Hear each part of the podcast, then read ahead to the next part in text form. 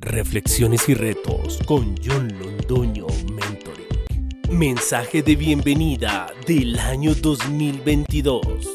Hola comunidad, empieza un año nuevo y debemos dejar todo lo malo atrás pero también debemos agradecer por lo mucho que Dios nos dio. Reflexionemos qué enseñanza nos dejaron los tiempos de pandemia, qué retos por superar y miedos por enfrentar. En este nuevo año no permitamos que nada nos amargue la vida, seamos fuertes y decidamos que la paz y el amor sean los pilares en nuestro hogar. Miremos hacia adelante con fe y optimismo, que nada nos va a faltar. El reto para el próximo año. Trázate metas alcanzables para el próximo año que te hagan ser mejor persona, más amorosa, más sabia, más enamorada de la vida, más generosa una persona que valora todo lo que tiene, supera lo que le duele y lucha por lo que quiere. Esperen el próximo año más contenido de valor. Les deseo un feliz año y que puedan cumplir todos los deseos de su corazón. Te lo recomienda John Londoño Mentor.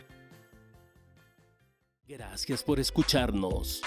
Visítanos en www.johnlondonomentoring.com.